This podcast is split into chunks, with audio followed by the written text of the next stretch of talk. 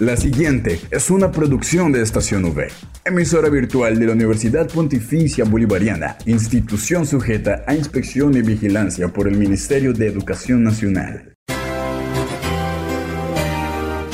Es el momento de estar bien informado. Estos son los acontecimientos más importantes de la Universidad Pontificia Bolivariana. Informativo UPB. Bienvenidos.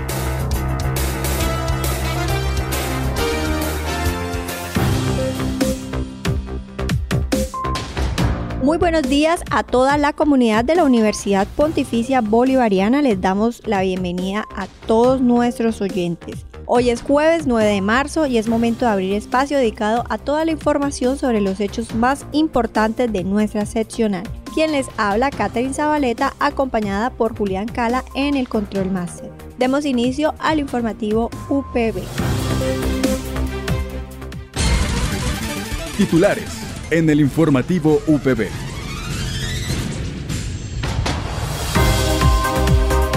Conozca acerca de la convocatoria de movilidad. ¿Conoce usted la oficina del CETIC?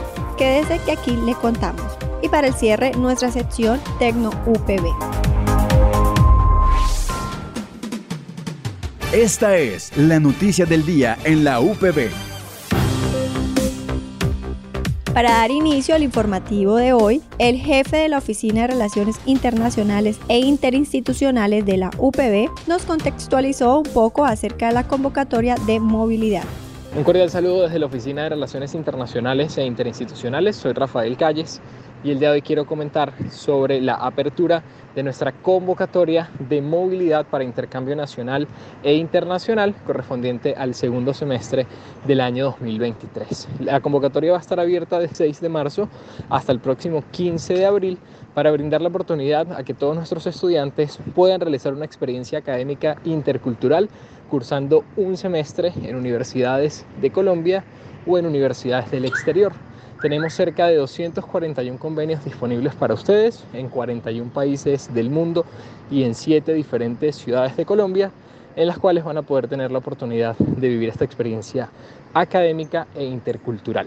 Los requisitos son muy sencillos. Estudiantes que estén interesados en hacer un intercambio nacional deben haber aprobado los cuatro primeros semestres de la carrera y tener un promedio superior a 3.5. De esta manera tendrán 25% de descuento en el valor de la matrícula de la UPB durante el semestre que cursarán en la universidad externa y no tendrán ningún tipo de costo de matrícula en la universidad donde van a cursar sus estudios de intercambio. En el caso de intercambio internacional deben haber cursado la mitad de la carrera, un promedio superior a 3.5 para realizar el intercambio y con un promedio superior a 3.8 recibirán un 50% de descuento en el valor de la matrícula de la UPB. Para más información pueden visitarnos en la oficina D103 o escribir al correo electrónico relacionesinternacionales.bga.upb.edu.co. De igual manera les invitamos a participar en las sesiones informativas que tendremos para comentar todos los detalles referentes a esta convocatoria de movilidad. Informativo UPB al aire.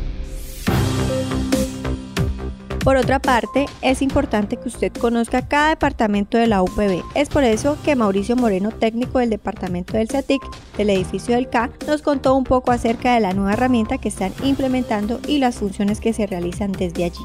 Este semestre se está implementando una una nueva actualización que mandó Rectoría, que es la utilización de un sistema de inventario llamado GLPI. Con él se espera poder saber cuántos equipos hay por edificio, si son necesarios, qué persona lo tiene, en dónde está ubicado y información completa de cada uno de los equipos. Nosotros aquí en este edificio, en el edificio K, somos dos personas que estamos a cargo. Por el resto de la universidad también hay más compañeros, pero cada uno está encargado de su bloque o edificio como tal. Nosotros velamos por todo lo que tiene que ver con los sistemas de los equipos, eh, daños, arreglos, reparaciones, eh, cualquier tipo de reporte técnico que se tenga que realizar con alguno de los equipos, reparaciones en general, pues todo lo manejamos nosotros desde aquí. Ustedes como estudiantes tienen la facilidad de que en cada edificio existe un teléfono con el cual se comunican con la secretaria del CETIC informando cualquier tipo de problema que tengan y ella le brinda la información de en dónde estamos ubicados, donde le quede más cerca, donde nos van a solicitar cualquier información, ayuda, sugerencia que necesiten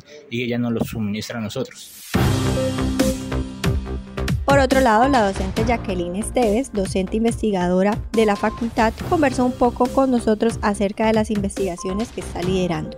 Bueno, el proyecto de Chocó que tiene el triple componente que es el investigativo, el de proyección social y el educativo, que es pues el carácter misional de la universidad. Se trata de la construcción de un modelo de salud indígena que integre la medicina occidental y la medicina tradicional desde la cosmovisión de las comunidades indígenas que habitan eh, cinco municipios eh, en el Chocó. Este proyecto es un proyecto multicampus eh, que fue diseñado por la Facultad de Medicina de la Universidad en Medellín y la Facultad de Comunicación en Bucaramanga y la Facultad de Psicología de Bucaramanga. De él formamos parte seis profesores y dos estudiantes de medicina que actúan eh, como auxiliares de investigación. Ya hemos hecho dos intervenciones en comunidad, el doble componente, la parte de salud, atención primaria básicamente a través de brigadas de salud y la construcción de un perfil epidemiológico y la caracterización de, de la situación de salud de las comunidades y por el otro lado está lo sociocultural, que es lo que desarrollamos o el componente de apropiación social que desarrollamos los profesores investigadores del área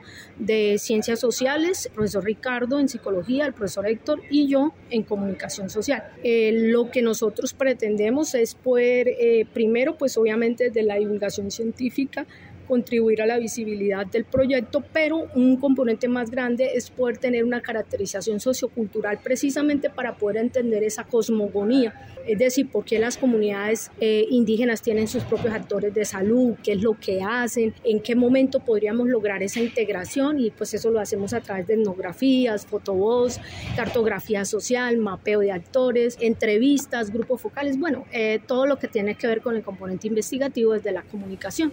Asimismo, nos contó acerca del impacto y adaptación que ha generado este proyecto. Bueno, el impacto del proyecto es muy importante porque nosotros estamos alineados al CISPI. La pretensión es que desde el ministerio, si esto se convierte en política pública y se logra generar ese documento del Ministerio de Salud, perdón, tiene la obligatoriedad de eh, generar una financiación de ese, de ese proyecto. Entonces, de esa, digámoslo, de esa intención. Eh, entonces, pues la envergadura o el nivel de compromiso social es grandísimo.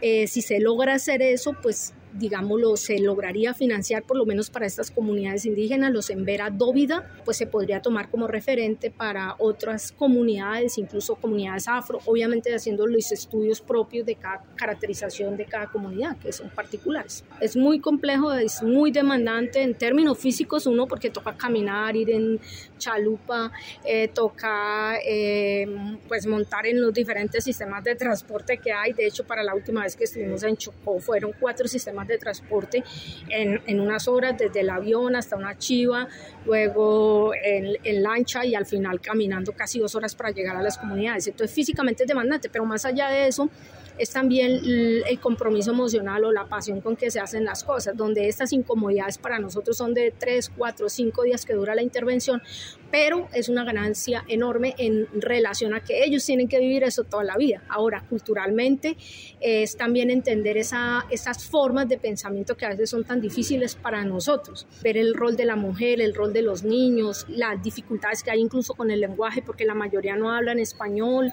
la incomodidad de pronto frente a dónde te vas a dormir, qué vas a comer, dónde te vas a bañar, no hay luz, no hay agua, no hay internet, pero digamos lo que eso, eso ni siquiera es comparativo con todo el compromiso que ellos tienen con las ganas que tienen de que las cosas funcionen y obviamente uno, si no es recíproco en ese sentimiento, pues obviamente no se darían este tipo de proyectos. Mm, digamos que es el carácter de la universidad el que permite que lleguemos allí, primero en su vocación de servicio a la comunidad, pero también el compromiso de los investigadores, porque investigadores de este tipo de proyectos tienen que tener un sello particular y es que tienen que tener un compromiso social bastante elaborado, de tal manera que todas esas dificultades se conviertan en nada y, se, logre servir a la comunidad. También nos habló del trayecto que tiene la UPB, el cual les ha permitido adentrarse un poco más a esta comunidad.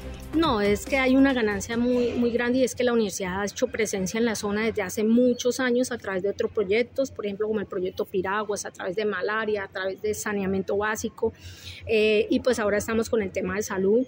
Mm, entonces ya hay una ganancia, digámoslo, de ese acercamiento a la comunidad y una parte estratégica del proyecto es que nosotros tenemos un enlace comunitario, que es una persona eh, que maneja la IPS indígena el Chichihai, que es con la cual nosotros hemos generado una alianza estratégica para el trabajo en la zona y pues personal de salud también de la IPS que va con nosotros, que conoce la zona, conoce a las personas.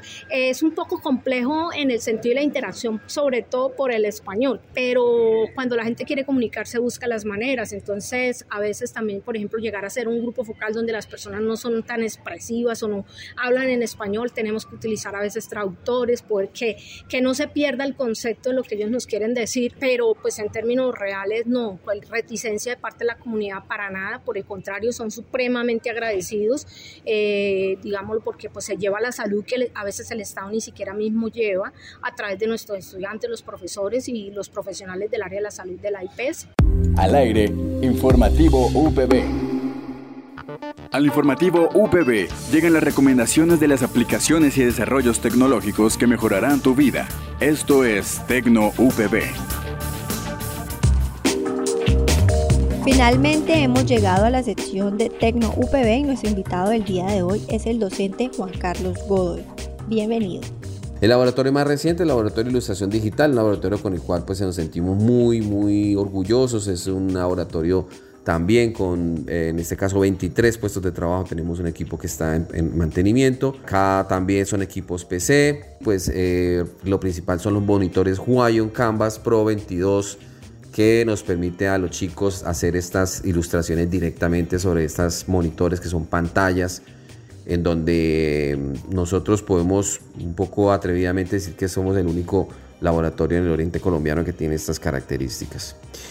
Eh, por último, pero no menos importante, eh, todos los equipos de fotografía que hacen parte del, proceso de gestión y, y, de crecimiento en toda esta parte de la fotografía, que es una es, una disciplina aliada al diseño gráfico. Tenemos cinco cámaras Canon T5i con cámara de lente 1855, con su batería, sus cargadores, tres lentes Canon 5550, un disparador de luces Chrome, un reflector genérico, dos luces Chrome, eh, dos trípodes de luces genéricos y un trípode de cámara Manfrotto profesional, que son los equipos que pues, realmente nos han permitido tener este proceso de la fotografía instalado dentro de nuestro plan de estudios y nuestro currículo para el beneficio de nuestros estudiantes. Asimismo, en nuestra oficina, el L301, tenemos una, sala configurada para eh, todo lo que es la, el resguardo y el cuidado de todos estos equipos. Y pues eh, ese, es, ese, es, como nuestros, nuestros equipos de laboratorio, nuestros trabajos. Y también por último, que yo les había dicho, pues eh, tema como del, de este espacio de screen, que fue que eh, últimamente lo estamos utilizando y que esperamos pues también mejorarlo. Gracias. No olvides que puedes encontrar todas las emisiones del informativo UPB en nuestro canal oficial de iVox, estacionv.evox.com. Igualmente encuentra más información de la Universidad Pontificia Bolivariana en las cuentas de Twitter, arroba UPB Colombia y UPB Y si deseas hacer difusión de alguna actividad de interés universitario, escríbenos al correo electrónico informativo.bga.upb.edu.com o llámanos al teléfono 607-679-6220, extensión 26 le damos las gracias a todos nuestros oyentes de la comunidad universitaria y a quienes también nos escuchan a través de Radio Católica Metropolitana por habernos acompañado una vez más en la emisión del informativo UPB. Nos reencontramos el día de mañana para compartir más novedades de nuestra universidad. Que tengan un feliz día.